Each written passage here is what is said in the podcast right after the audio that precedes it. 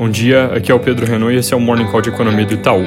Começando pelos Estados Unidos, vem causando turbulência nos mercados o plano de tributação do presidente Joe Biden, que além de subir a faixa máxima do imposto de renda, aparentemente vai trazer o maior aumento da história em impostos sobre ganhos de capitais, que para os americanos mais ricos devem praticamente dobrar de 20% para quase 40%, que seria de longe o maior nível desde os anos de 1920. A ideia com isso é financiar mais ou menos um trilhão de dólares em gastos com creches, universalização da pré-escola e ampliação da licença maternidade, mas a nossa leitura é de que, além dos republicanos, que obviamente vão ser contra um aumento tão forte de impostos, uma parte dos democratas vai se opor por causa da intensidade. Então, ainda que o imposto custo vá subir, faz mais sentido pensar na faixa dos 30% em vez dos 40% que estão sendo especulados.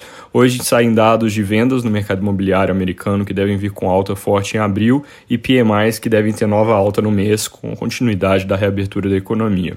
Na Europa também saiu o PMI do Instituto Marquette para abril, mostrando alta agregada de 53,2 para 53,7 com alta do componente industrial de 62,5 para 63,3, que é o maior nível da história por lá. Serviços vêm mais atrás, obviamente, mas entrando agora em território positivo também, com 50,3 pontos. Lembrando que no caso do PMI, o nível de 50 é o que marca a neutralidade. Aqui no Brasil, ontem acabou oficialmente a novela do orçamento com sanção do presidente Bolsonaro, seguindo o que já havia sido noticiado na solução de meio de caminho, em que ele cortou parte das emendas parlamentares e parte das despesas discricionárias, criando assim espaço dentro do teto para acomodar o valor real das despesas obrigatórias que tinham sido propositalmente subestimadas e que foi, no fundo, o que gerou toda a confusão.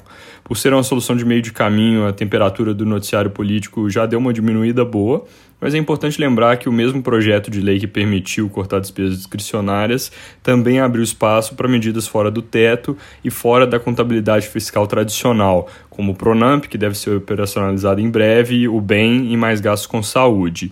Num contexto onde a gente acaba de sair de um episódio gerado por pressão para gastar mais, o fato de que esses gastos extraordinários foram autorizados sem um limite pré-estabelecido vai ser algo que demanda atenção à frente. A estimativa atual do governo e a nossa também é que o gasto fora do teto vai ficar na casa dos 100 bilhões nesse ano, isso é cerca de 1% do PIB, mas o Estadão de hoje já traz que o Senado pressiona pela retirada de mais programas do teto e o valor reporta que, mesmo antes de ter começado, já quem queira dobrar o tamanho previsto do Pronamp.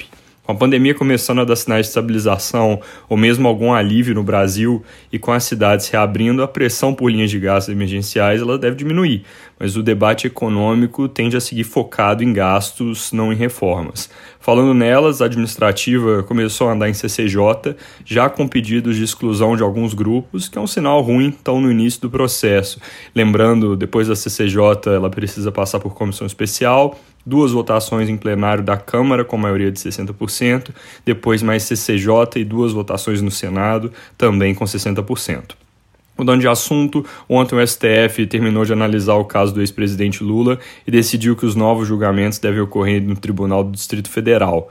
Também acabaram acatando a tese de suspeição do ex-juiz Sérgio Moro no caso do Guarujá, isso significa que esse processo recomeça da estaca zero em Brasília. Não tem muita implicação direta para outros casos essa decisão, mas o Correio Brasiliense dessa manhã coloca que ela é uma derrota para a Lava Jato, porque, entre outras coisas, cria o precedente para novos questionamentos. Só um ponto importante: o julgamento ainda não acabou oficialmente porque houve pedido de vistas, mas a maioria já está formada. Para terminar, ontem o presidente Bolsonaro discursou na cúpula do clima organizada pelo governo norte-americano. Ele prometeu que o Brasil vai eliminar emissões que causam efeito estufa até 2050. Isso antecipa em 10 anos o compromisso que havia sido assumido pelo governo Temer. Para 2030, foi colocada a meta de cortar emissões em 40% e erradicar o desmatamento ilegal no país recepção do discurso pelo mercado e no noticiário parece ter sido mais ou menos neutra. Alguns jornais comentam que houve uma mudança de postura positiva, enquanto outros chamam a atenção que os estrangeiros cobram resultados concretos em vez de palavras. É isso por hoje, bom dia e bom fim de semana.